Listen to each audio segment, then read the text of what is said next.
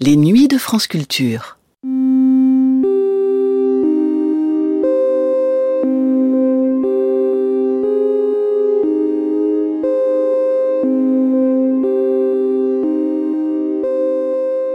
Entre le milieu et la fin des années 1950, plusieurs grands ouvrages d'ethnologie révolutionnent l'image de cette discipline austère dans l'opinion publique. Les derniers rois de Tulé de Jean Mallory, Triste tropique de Claude Lévi-Strauss, L'Afrique ambiguë de Georges Ballandier, entre autres. Ces ouvrages ont pour point commun leur registre très personnel, des auteurs qui ne craignent pas de mêler des réflexions très subjectives à des considérations factuelles et scientifiques, ces ouvrages ont aussi et surtout en commun d'être publiés dans la collection Terre humaine des éditions Plomb.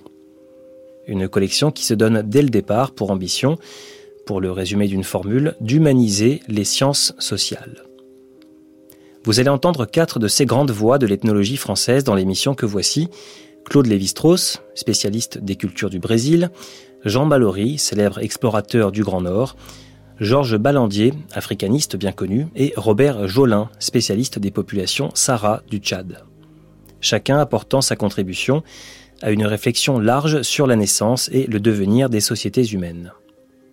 Le propos de ces chercheurs et intellectuels est rythmé par des enregistrements originaux de musique Sahara et de chants esquimaux. Voici donc La vie des sociétés primitives, quatrième temps d'une série d'analyses spectrales de l'Occident sur l'antenne de France 3 Nationale, une série intitulée Comment naissent les civilisations? Première diffusion de cette émission le 4 janvier 1958.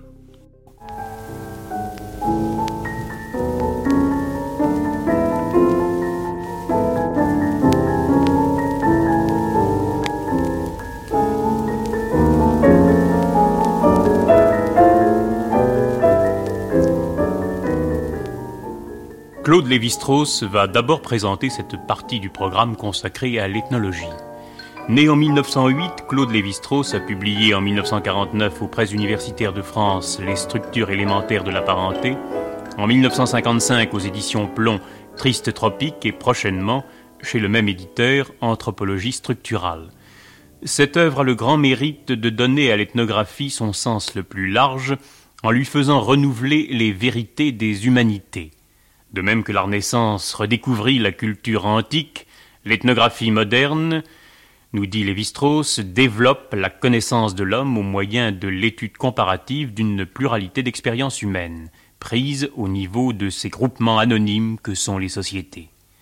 Dans une telle science dont le rôle est d'observer, d'analyser, de classer, de dégager des constantes et de formuler des lois, l'équilibre doit être sans cesse maintenu entre l'observation la plus concrète, la plus limitée, et la formulation des lois générales. Être ethnographe, c'est toujours chercher l'idée dans le détail singulier.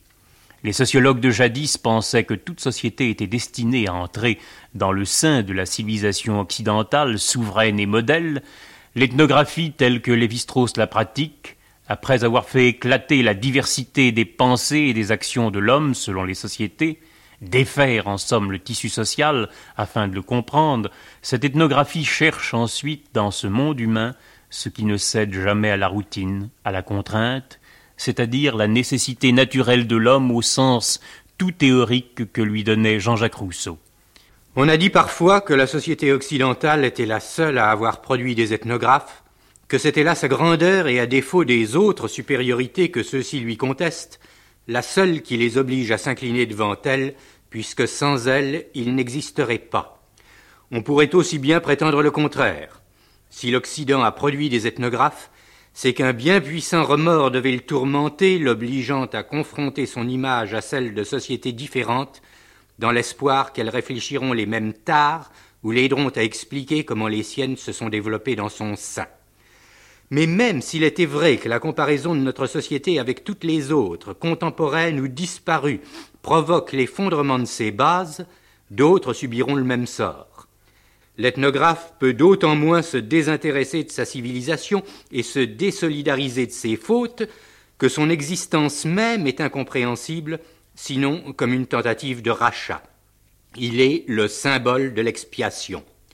Mais d'autres sociétés ont participé au même péché originel, pas très nombreuses sans doute, et d'autant plus rares que nous descendons l'échelle du progrès. Il me suffira de citer les Aztèques, plaie ouverte au flanc de l'américanisme, qu'une obsession maniaque pour le sang et la torture, en vérité universelle, mais patente chez eux sous cette forme excessive que la comparaison permet de définir. Aussi explicable qu'elle soit par le besoin d'apprivoiser la mort, place à nos côtés non point comme seule inique, mais pour l'avoir été à notre manière, de façon démesurée. Pourtant, cette condamnation de nous-mêmes par nous-mêmes infligée n'implique pas que nous accordions un prix d'excellence à telle ou telle société présente ou passée, localisée en un point déterminé du temps et de l'espace. Là serait vraiment l'injustice, car en procédant ainsi, nous méconnaîtrions que si nous en faisions partie, cette société nous paraîtrait intolérable. Nous la condamnerions au même titre que celle à qui nous appartenons. Aboutirons-nous donc au procès de tout État social quel qu'il soit, à la glorification d'un État naturel auquel l'ordre social n'aurait apporté que la corruption? Méfiez-vous de celui qui vient mettre de l'ordre, disait Diderot, dont c'était la position. Pour lui, l'histoire abrégée de l'humanité se résumait de la façon suivante il existait un homme naturel, on a introduit au-dedans de cet homme un homme artificiel, et il s'est élevé dans la caverne une guerre continuelle qui dure toute la vie. Cette conception est absurde. Qui dit homme dit langage, et qui dit langage dit société. Les Polynésiens de Bougainville, en supplément au voyage duquel Diderot propose cette théorie, ne vivaient pas en société moins que nous. À prétendre autre chose, on marche à l'encontre de l'analyse ethnographique et non dans le sens qu'elle nous incite à explorer. En agitant ces problèmes, je me convainc qu'ils ne comportent pas de réponse sinon celle que Rousseau leur a donnée. Rousseau, tant décrié, plus mal connu qu'il ne le fut jamais, en but à l'accusation ridicule qui lui attribue une glorification de l'état de nature, où l'on peut voir l'erreur de Diderot, mais non pas la sienne, car il a dit exactement le contraire, et reste seul à montrer comment sortir des contradictions où nous errons à la traîne de ses adversaires. Rousseau, le plus ethnographe des philosophes, s'il n'a jamais voyagé dans des terres lointaines, sa documentation était aussi complète qu'il était possible à un homme de son temps, et il l'a vivifié, à la différence de Voltaire, par une curiosité pleine de sympathie pour les mœurs paysannes et la pensée populaire. Rousseau, notre maître, Rousseau, notre frère, envers qui nous avons montré tant d'ingratitude. Car de la contradiction inhérente à la position de l'ethnographe, nous ne sortirons jamais qu'en répétant pour notre compte la démarche qu'il a fait passer des ruines laissées par le discours sur l'origine de l'inégalité à l'ample construction du contrat social dont l'Émile révèle le secret. À lui, nous devons de savoir comment, après avoir anéanti tous les ordres, on peut encore découvrir les principes qui permettent d'en édifier un nouveau. Jamais Rousseau n'a commis l'erreur de Diderot qui consiste à idéaliser l'homme naturel. Il ne risque pas de mêler l'état de nature à l'état de société. Il sait que ce dernier est inhérent à l'homme, mais il entraîne des mots. La seule question est de savoir si ces mots sont eux-mêmes inhérents à l'état. Derrière les abus et les crimes, on recherchera donc la base inébranlable de la société humaine. À cette quête, la comparaison ethnographique contribue de deux manières. Elle montre que cette base ne saurait être trouvée dans notre civilisation. De toutes les sociétés observées, c'est sans doute celle qui s'en éloigne le plus. D'autre part, en dégageant les caractères communs à la majorité des sociétés humaines, elle aide à constituer un type qu'aucune ne reproduit fidèlement, mais qui précise la direction où l'investigation doit s'orienter. Rousseau pensait que le genre de vie que nous appelons aujourd'hui néolithique en offre l'image expérimentale la plus proche. On peut être ou non d'accord avec lui, je suis assez porté à croire qu'il avait raison. Au néolithique, L'homme a déjà fait la plupart des inventions qui sont indispensables pour assurer sa sécurité. L'homme s'est mis à l'abri du froid et de la faim. Il a conquis le loisir de penser.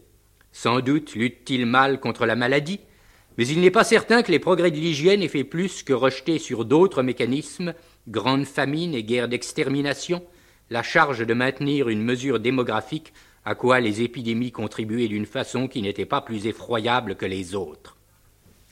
À cet âge du mythe, l'homme n'était pas plus libre qu'aujourd'hui, mais sa seule humanité faisait de lui un esclave. Comme son autorité sur la nature restait très réduite, il se trouvait protégé et, dans une certaine mesure, affranchi par le coussin amortisseur de ses rêves. Au fur et à mesure que ceux-ci se transformaient en connaissance, la puissance de l'homme s'est accrue, mais nous mettant, si l'on peut dire, en prise directe sur l'univers, cette puissance dont nous tirons tant d'orgueil, qu'est-elle en vérité, sinon la conscience subjective, d'une soudure progressive de l'humanité à l'univers physique, dont les grands déterminismes agissent désormais non plus en étrangers redoutables, mais par l'intermédiaire de la pensée elle-même, nous colonisant au profit d'un monde silencieux dont nous sommes devenus les agents.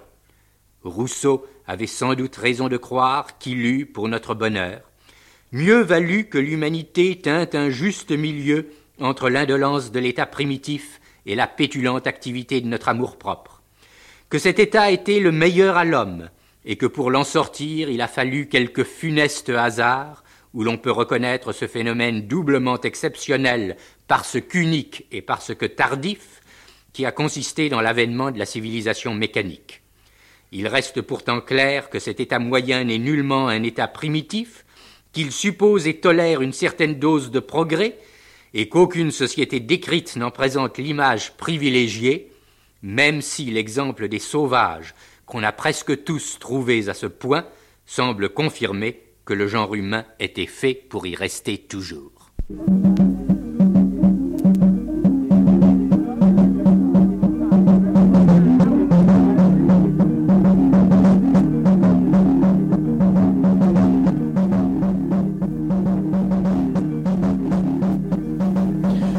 Si l'ethnographie cherche à décrire l'action de l'homme par l'observation concrète des sociétés, observation poussée jusqu'à ces très petits mouvements ou travaux qui seuls nous donnent une idée de ce tourbillon extraordinairement compliqué qu'est la moindre société humaine, menons maintenant nous-mêmes ce genre d'enquête. Robert Jolin, qui a observé les rites funéraires en pays Sahara, dans la partie sud du territoire du Tchad, en Afrique équatoriale française, va nous les décrire à partir d'enregistrements pris par lui au cours de son enquête. Et comme en ethnographie un fait éclaire l'autre, Georges Ballandier, directeur d'études à l'École des hautes études, auteur aux presses universitaires de France de sociologie actuelle de l'Afrique noire et chez Plomb de Afrique ambiguë, Georges Ballandier nous dira ensuite comment dans les sociétés africaines le moindre changement dans les conditions de vie et la mort à cet égard est un terrible désordre, entraîne tout un rituel dont le rôle est de retrouver la structure naturelle des jours. On ne doit pas penser qu'un encaissement de défunts, comme on dit en Afrique, est réglé par les lamentations, en réalité tout le bruit des enterrements règle peu à peu un désordre et qu'il faut surmonter.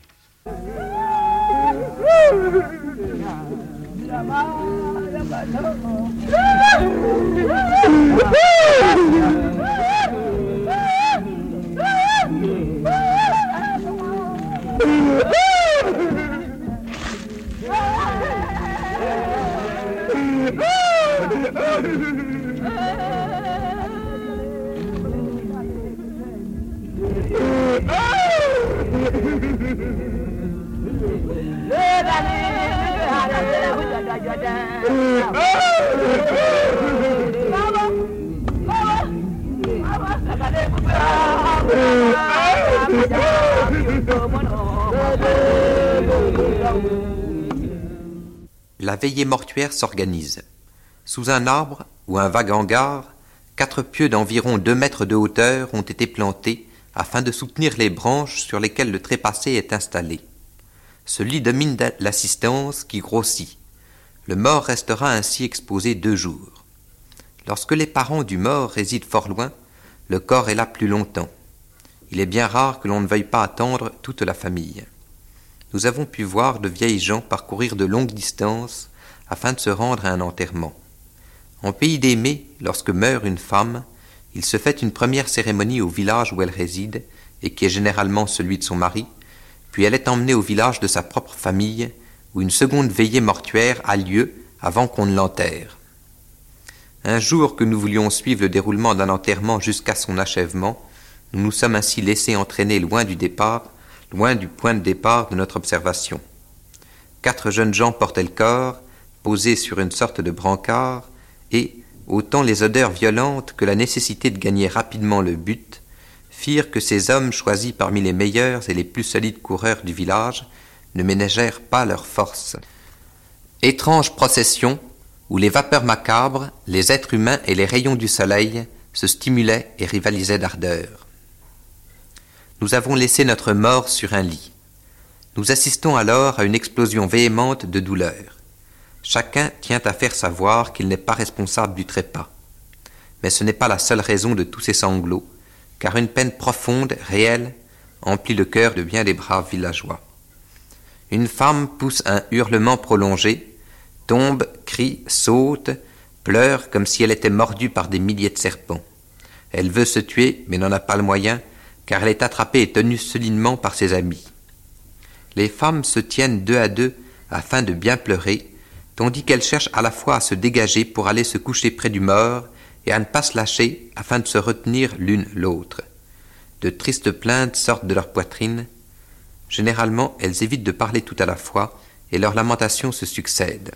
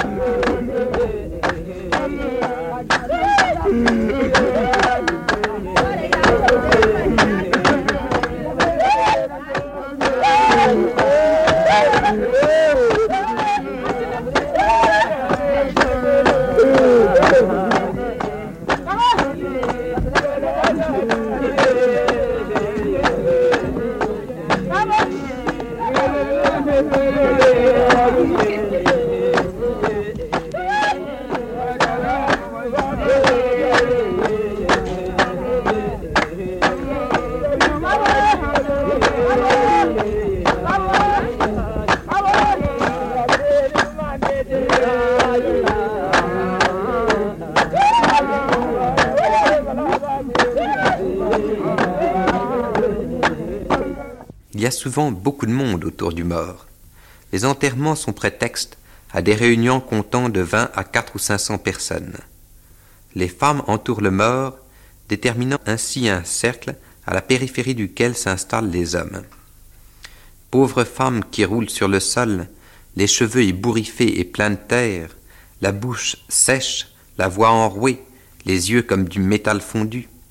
Prenez garde tout de même, en vous frappant la poitrine, en lacérant vos joues, car, dit-on, si une femme est blessée alors qu'elle tombe et pleure, c'est qu'elle est sorcière et coupable de la mort de la personne étendue là. Un observateur étranger est frappé par le caractère organisé de cette douleur. Les femmes arrivent près de la place mortuaire et leur visage ne reflète guère de peine. Puis soudain, elles se violentent et se lamentent avec une telle ardeur qu'il est difficile de ne pas être affecté par un tel spectacle. Et que signifient toutes ces précautions prises avec la mort? Pourquoi euh, tout ce cérémonial qui se prolonge pendant des jours? Georges Ballandier. Bien, j'ai le sentiment, en écoutant Robert Jolin, que je retrouve là d'une description et des remarques qui sont comparables à celles que j'ai pu faire moi-même en différentes régions de l'Afrique, car je n'ai pas eu l'occasion d'assister, comme l'a fait Robert Jolin, à un enterrement en pays Sahara.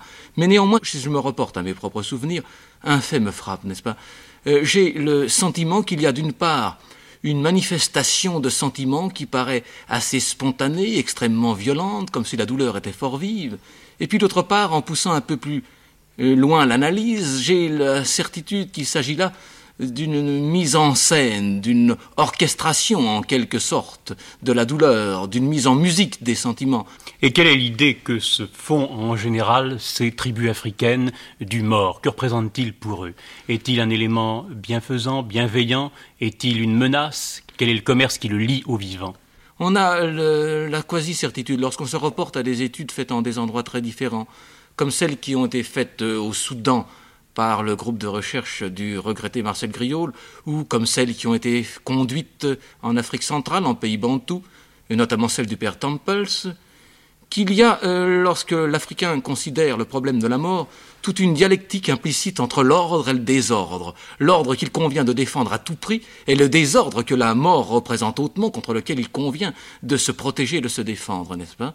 Si l'on s'en tient en particulier à la métaphysique qu'a essayé de reconstituer le père Temples à propos de l'Afrique bantoue, on s'aperçoit que ces civilisations de l'Afrique centrale considèrent le monde comme un système de force, un système de force qu'il est difficile d'équilibrer, mais en tout cas un système de force où il est nécessaire de récupérer chacune de ces dernières pour ne pas euh, qu'en un point quelconque le système s'affaiblisse et ne menace la fécondité des hommes et la pérennité des civilisations. Ce qui est en cause derrière la mort, n'est-ce pas? C'est le problème de la permanence des civilisations africaines conformément à leur schéma originel en quelque sorte. N'avez-vous pas eu ce sentiment, Jolin Moi, c'est une conviction que j'ai Alors c'est comme ça qu'on comprendrait au fond que tout le groupe participe à la commémoration d'un enterrement parce que ça intéresserait sa vie et sa vie collective, sa vie sous tous ses aspects. Assurément, et même dans les détails, pas cette, ce caractère est mis en valeur et trahi et décelé continuellement. Tu vois si euh, l'on fait appel par exemple à un discours que rapporte un écolier de Fort Archambault euh, dans un devoir de français et qui est celui d'un héros. Euh, car à la fin de chaque enterrement au pays Sahara, un héros prend généralement la parole et, euh, essaie de consoler l'assistance. cet aspect est frappant. Je cite donc notre écolier. Cessez de pleurer, mes enfants, cessez de pleurer et écoutez-moi. Bon, vous savez maintenant qu'il y a des milliers et des milliers de personnes qui sont mortes. La mort n'est pas pour une seule personne, mais pour tout le monde. N'importe qui peut mourir, le bon Dieu, créateur du ciel et de la terre, excepté. Même les blancs qui ont fait des avions, des camions et n'importe quoi peuvent mourir aussi. Un sorcier, un féticheur, un voleur, un chrétien ou les prêtres même qui vous parlent de la parole de Dieu peuvent mourir également. Alors je vous conseille de pleurer votre mort, mais de ne pas pousser des hurlements prolongés. Je répète encore, pour vous les femmes, vous n'êtes que là à pleurer parce qu'il est mort, mais vous ne savez pas pourquoi il est mort. Apprenez que son ami Ngaro, mangeant avec lui dans une seule calebasse, l'a empoisonné et l'a tué, car il a deux greniers de mil, quatre greniers d'arachide, trois sacs de manioc, un sac de maïs, et que lui n'en a pas.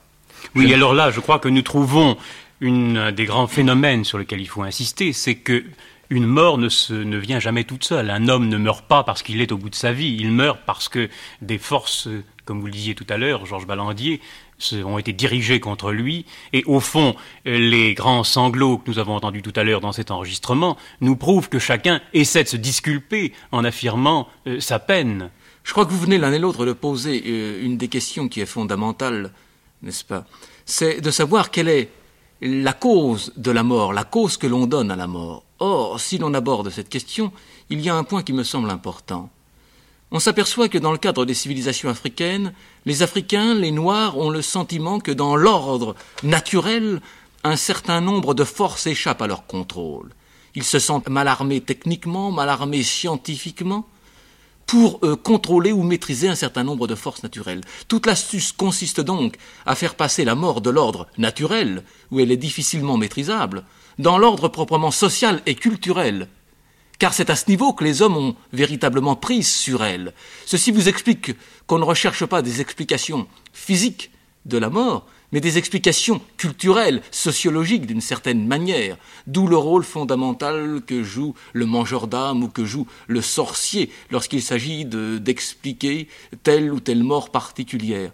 Et ont-ils une représentation euh, claire de la mort? Sont-ils capables de la symboliser, de lui donner la forme soit d'une idée, soit d'une œuvre d'art? Robert Joulin. Euh, les Sarahs ont très peu d'art plastique. Euh, ils représentent, ils ont une représentation très claire des forces de la mort. Ils ont toute leur religion fonctionne à partir de cette idée. Ils ont un certain nombre d'objets religieux symboliques qu'ils appellent les bessies ou les yo. Yo, ça signifie exactement force de la mort. Et ces objets religieux euh, servent de point d'attache ou de symbole, de point d'appui à ces forces de la mort. Le problème est continuellement de savoir ce que préparent ces forces, ce que préparent ces symboles, de leur faire des offrandes afin de parer à leur mauvais coup, et euh, en même temps pas de s'en servir à certains moments pour euh, pouvoir utiliser la mort à des fins non plus à des fins saines, à des fins pratiques. Si nous envisageons le problème de l'initiation, l'on comprend euh, beaucoup mieux la conception euh, Sarah de la mort.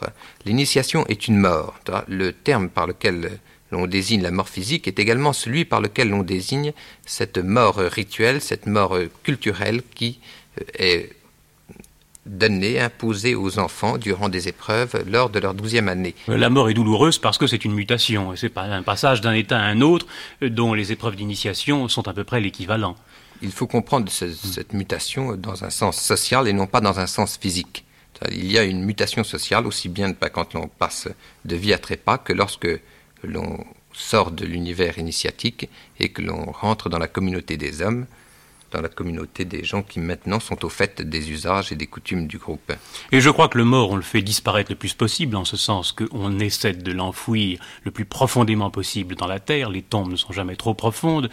Mais euh, j'aimerais, euh, Georges Ballandier, que vous nous disiez si vous avez pu repérer en Afrique euh, des stèles funéraires, si vous avez pu repérer des statues funèbres, si il y a dans l'art africain l'équivalent de ce qu'on peut trouver au fond dans l'art égyptien, qui est un art entièrement tendu vers la mort, tout au moins s'efforçant de sauvegarder l'image d'un mort. Oui, Robert Jolin a en partie répondu à votre question à l'instant, n'est-ce pas?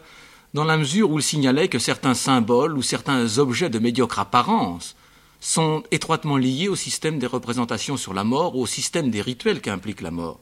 Cependant, ce qui frappe lorsqu'on euh, circule en Afrique noire, c'est le fait que les arts nègres ne sont que rarement une méditation sur la mort ou une méditation à propos de la mort. Vous me posiez la question de savoir s'il y a en quelque endroit du monde noir des stèles, des monuments, des objets qui, d'une manière assez impressionnante, n'est-ce pas, signalent et attirent l'attention des hommes sur la mort et sur telle mort qui est enterrée là.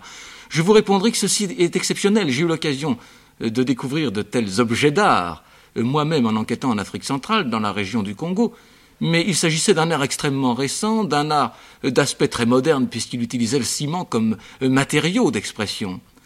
Ce qui me frappe davantage, c'est le fait que les Africains se sont davantage préoccupés de dramatiser en quelque sorte leur relation avec la mort, de mettre en scène et en jeu continuellement leur rapport avec la mort à l'occasion de rituels ou d'institutions particulières, ou à l'occasion de certains cultes spécialisés.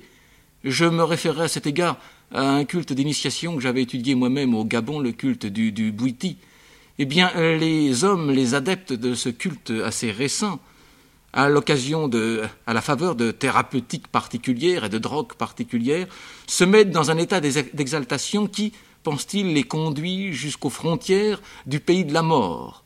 Et, l'on s'aperçoit à cette occasion combien les Africains ont été soucieux de pousser beaucoup plus qu'une réflexion sur la mort, n'est-ce pas, une sorte de reconnaissance du pays de la mort, une sorte d'exploration du pays de la mort.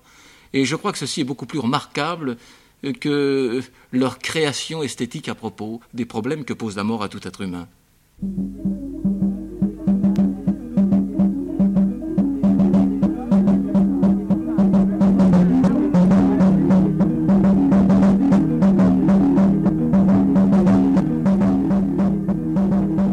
Le rôle de l'ethnographie est de tenter sans cesse l'aventure, d'affronter un monde nouveau.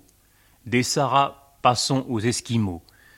Nous allons ici laisser la parole à Jean Mallory, directeur d'études à l'École des hautes études, où il occupe la première chaire d'enseignement créée en Europe occidentale pour l'étude des régions polaires.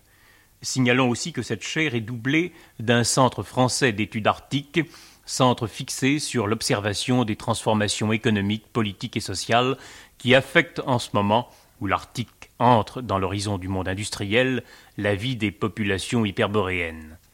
Après avoir passé un hiver au milieu des Esquimaux polaires de Thulé, à l'extrême nord du globe, Jean Mallory a publié dans la collection ethnographique Terre qu'il dirige Les derniers rois de Thulé, ouvrage qui lui a valu le Grand Prix de l'Académie des sciences en 1957.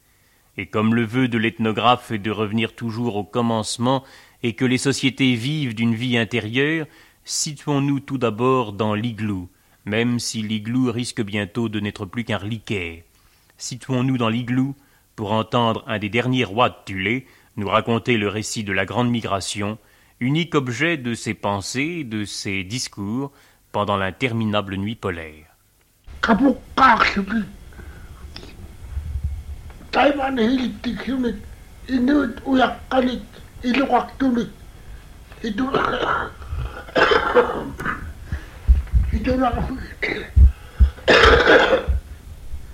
хитураарми кигоқаттарту иқалугни илуллертоқаттарту куппаутитақалла хааюгниаралеерлулигууқ туниллугоқааллакку хитураарми сулига тилугулугууқ иқалугууқ амууқтулимау куппаутитақаққоқ куппаутитақаққоқ иқалуктаамна амулик уланган инуит атаатигу сапуумиулут куккаутаанниго куккаутакас ихиллукик инунник тиммуккагамик ауллариаллаллагулаккут таунунга. Qainnaami innu umiaqlut qigiqtainut ugrurugum ugrurugum qigiqtain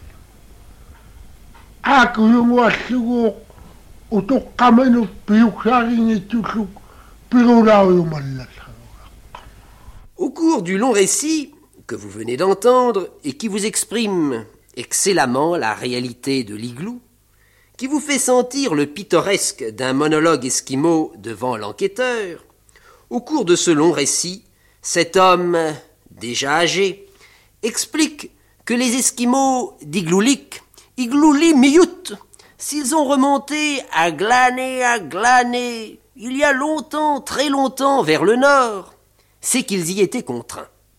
Ils étaient chassés en effet par les Indiens, les Ikrelrettes, les Poux, leurs ennemis héréditaires des pays de forêt et de Bocteau. Grâce aux relations historiques, je dirais fondamentales, de cet homme Piyuaitok et de bien d'autres, les littoraux hyperboréens se révèlent ainsi être un lieu de refuge. C'est d'abord ainsi que j'expliquerai le caractère résiduel de la civilisation esquimau, culture d'isola, culture sans échange avec le monde extérieur, culture aux limites étroites, civilisation non civilisationnelle. Les Esquimaux sont un des peuples arctiques qui habitent les terres hyperboréennes, du détroit de Bering à la côte est du Groenland. Que l'on pardonne ces quelques rappels géographiques et numériques. En presqu'île Tchoukoski, au nord-est de l'Asie, dans l'Alaska, dans le nord du Canada, au Groenland, ils se répartissent par petits groupes sur 15 000 kilomètres de côte. Sur cette immense façade, on ne compte au total que 60 000 indigènes, l'effectif d'une petite ville française. Bien que séparés par d'immenses distances, bien que relativement fixés sur une aire déterminée, ces indigènes, groupés par tribus de 100 à 400 personnes selon les ressources en chasse du lieu, offrent une unité foncière du point de vue linguistique, racial, technologique, culturel. Dans le monde, les Esquimaux représentent une des unités humaines les mieux définies et les plus étendues. Et l'homme? Comment tenter d'en dessiner le profil? Caméléonesque, l'Esquimau laisse à celui qui l'observe un souvenir complexe. En vérité, en le voyant vivre, on croit regarder un prestigieux kaléidoscope. Rien n'est plus spécifiquement réel qu'un désir. Ne point le satisfaire diminue l'Esquimau et le rend parfois réellement malade. Terrible Lafcadio, combien de fois ne te retrouve-t-on donc pas à ces hautes latitudes? On sait assez bien quels sont les rites de la religion esquimau, religion primitive. Ils diffèrent assez peu en esprit tout au moins de ceux de la plupart des religions des sociétés archaïques. L'Esquimau subit l'influence que le temps, les glaces, tout ce milieu que nous avons tenté de définir à grands traits, déchaîne contre lui. Le cadre exerce une influence décisive sur sa psychologie. Il a ressenti et craint son impuissance. Il a cherché, pour se protéger, à connaître les ombres mystérieuses qui l'entourent et peuplent ses rêves. Les manifestations de ses efforts religieux sont aussi nombreuses que peuvent l'être les représentations de sa vue ou de son intelligence. Il y a l'esprit de l'ours, de Nanok, de l'eau, du phoque, du vent. Tout dans la vie de l'Esquimau s'est situé dans le surnaturel, en Scylla, la force du monde. Aussi n'est-il pas surprenant que la maladie ne comporte que des traitements magiques. La maladie est due à l'enfreinte d'un tabou. Seule une cérémonie peut permettre à l'angakok, le chaman, le sorcier, de rejoindre une des parties de l'âme du malade échappé à la suite de sa faute. L'angakok, le sorcier, au cours de la cérémonie, part dans l'autre monde rechercher l'âme et subrepticement, au cours de quelques minutes, replace celle-ci dans le corps du malade qui guérit. C'est le récit de cette extraordinaire purification qui a impressionné des ethnographes, qui a impressionné des hommes à l'esprit froid, euh, qui a impressionné Knud Rasmussen, euh, que vous allez entendre. Vous remarquerez le son caverneux comme mystérieux de l'angakok, soutenu par le bruit mat et rythmé des tambours, dont la monotonie ébranle les nerfs.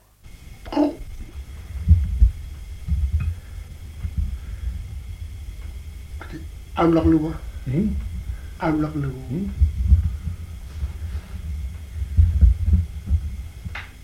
Imana wakko. Tuluwa. Ikne kaikkoa. Lauttakulaarikka. Inuwo. Okakko. Ingoni. Innopjaangani. Iknokki.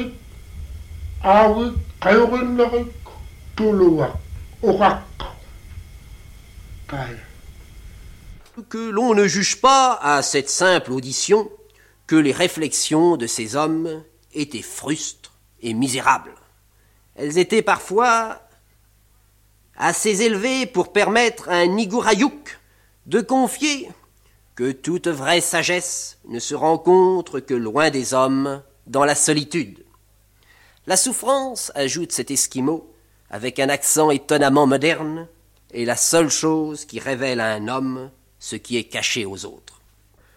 L'Esquimau, de race pure, ou même métissé, pratique de temps immémorial le potlatch, c'est-à-dire ces cérémonies singulières d'échange qui constituent le fondement de la vie sociale dans les tribus amérindiennes et aussi un peu les nôtres, si l'on en juge euh, ces réunions euh, de Nouvel An.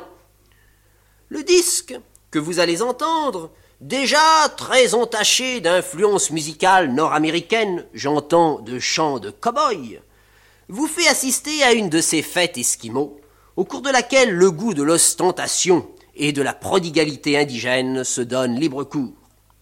Voyez Ouloulik. Ouloulik reçoit pour l'anniversaire de son fils celui-ci vient d'avoir cinq ans. Novembre a été un bon mois de chasse et le renard s'est bien vendu. Le partage est de règle à cette latitude et Uloulik a invité tout le voisinage pour fêter la nouvelle année de son fils. Son igloo décoré est devenu la plus merveilleuse igloo qu'un Peter Pan esquimau puisse imaginer en rêve.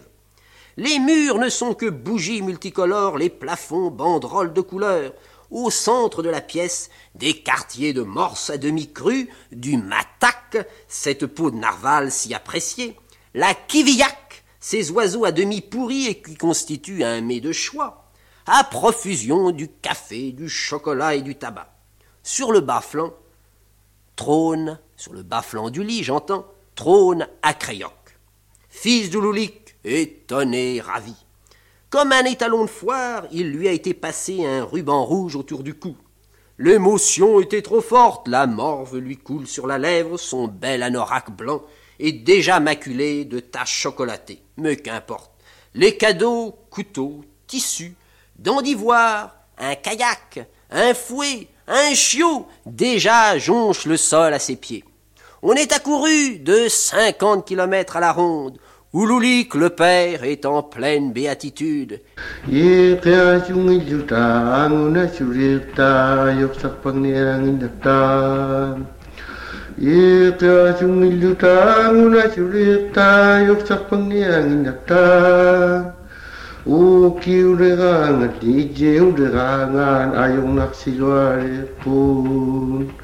O kiure a di undu ki le ranga ki la mita se pangma la la la la la la la La la la la la la la la la la la la la la la Ati ati sila pio papang nagpadlar yutalu Ati ati sila pio papang nagpadlar yutalu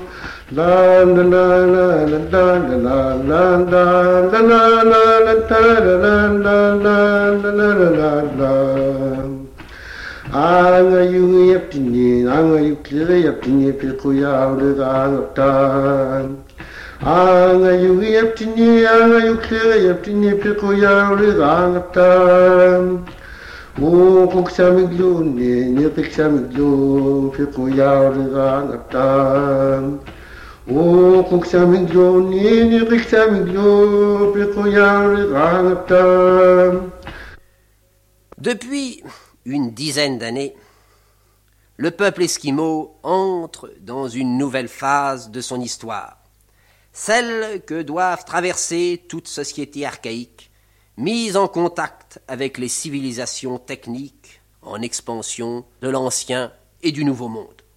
De grandes compagnies pétrolières, des sociétés industrielles se sont installées dans l'Arctique, dont le long silence est aujourd'hui coupé par le bruit des foreuses et des machines que l'on retienne que le ministère arctique de Leningrad occupe 40 000 personnes. Il est dans l'Arctique des universités, en Yakoutie, dans la grande république de Yakoutie, à Yakoutsk, dans l'Alaska, à Fairbanks. On exploite le pétrole dans le nord canadien, non loin de Coppermine. Un des plus grands gisements de fer du monde, sinon le plus grand du Nouveau Monde, est actuellement en exploitation au Labrador, à Shefferville. Pour des raisons stratégiques, enfin, l'Arctique a vu multiplier les bases sur son territoire.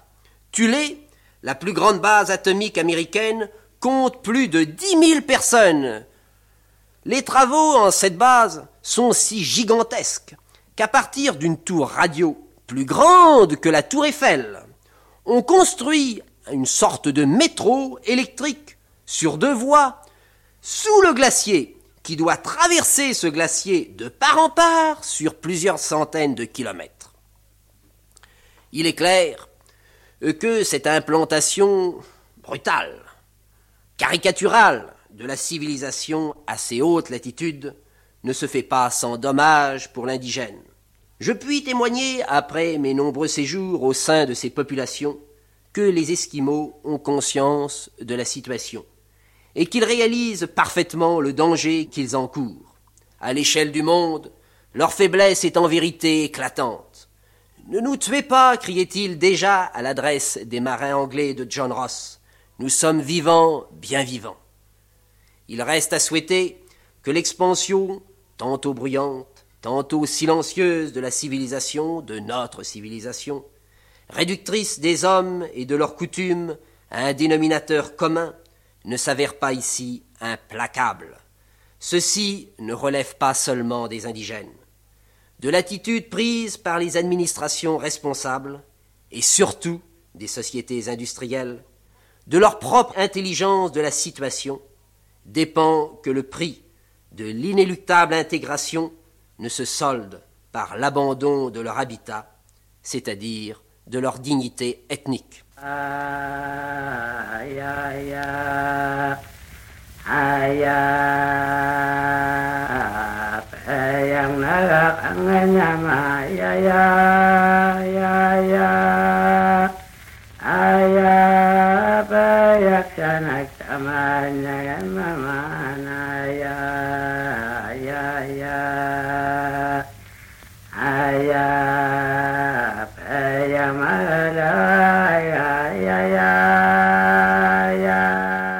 C'était Claude Lévi-Strauss, Jean Mallory, Georges Ballandier et Robert Jolin au micro de Pierre Cypriot dans La vie des sociétés primitives, quatrième temps d'une série d'analyses spectrales de l'Occident sur la naissance des civilisations. Cette émission a été diffusée pour la première fois sur France 3 National le 4 janvier 1958. À suivre.